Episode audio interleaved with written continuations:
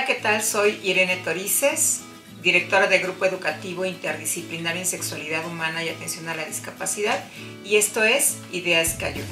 El día de hoy vamos a hablar de lo que es el ovario poliquístico, cuyo nombre correcto es síndrome del ovario poliquístico.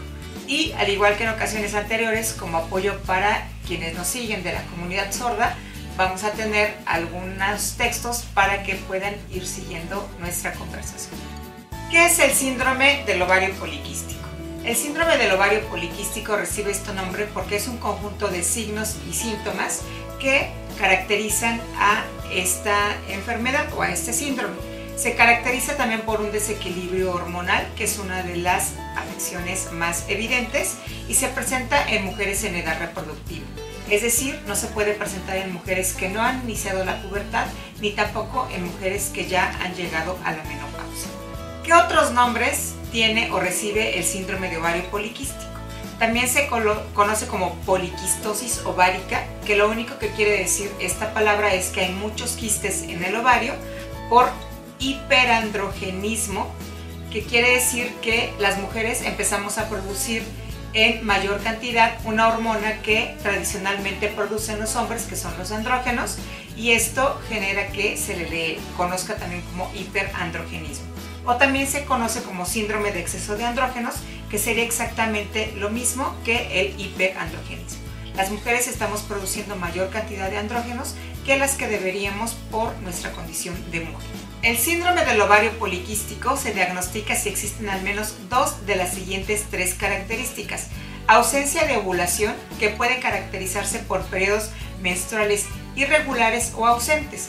Cuando están ausentes se dice que hay una amenorrea y cuando son irregulares se dice que hay oligorrea.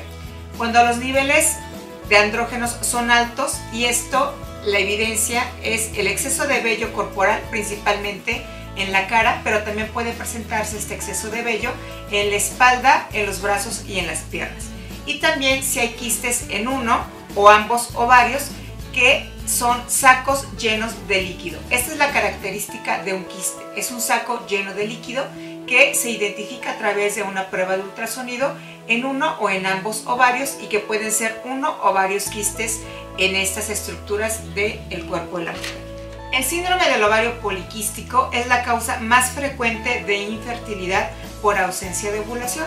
Sin embargo, como vamos a ver posteriormente, sí hay tratamiento para este tipo de infertilidad, aunque sea la más frecuente por falta de ovulación. ¿Cuáles son los signos y síntomas más frecuentes del síndrome del ovario poliquístico?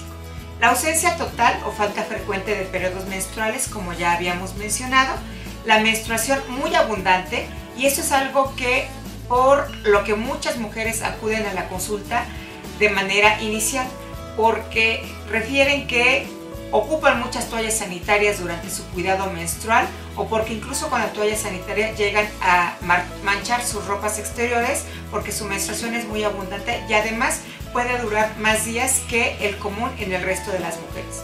Puede haber también sangrado sin ovulación, es decir, se puede presentar un sangrado intermenstrual que no tiene que ver con los periodos de ovulación de las mujeres, Puede presentarse también infertilidad, como ya lo habíamos mencionado, y un crecimiento excesivo de vello en la cara, el pecho, el abdomen y en la parte interna de los muslos.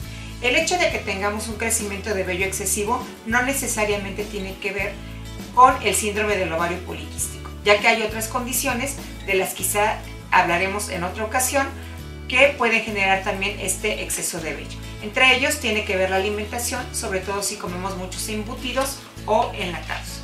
¿Cuáles son los signos y síntomas más frecuentes del síndrome del ovario poliquístico? Continuando con esto, el acné grave que aparece tardíamente, es decir, que no aparece durante la adolescencia, sino ya en la juventud temprana o en la edad adulta, que es persistente y que no responde a ningún tratamiento convencional.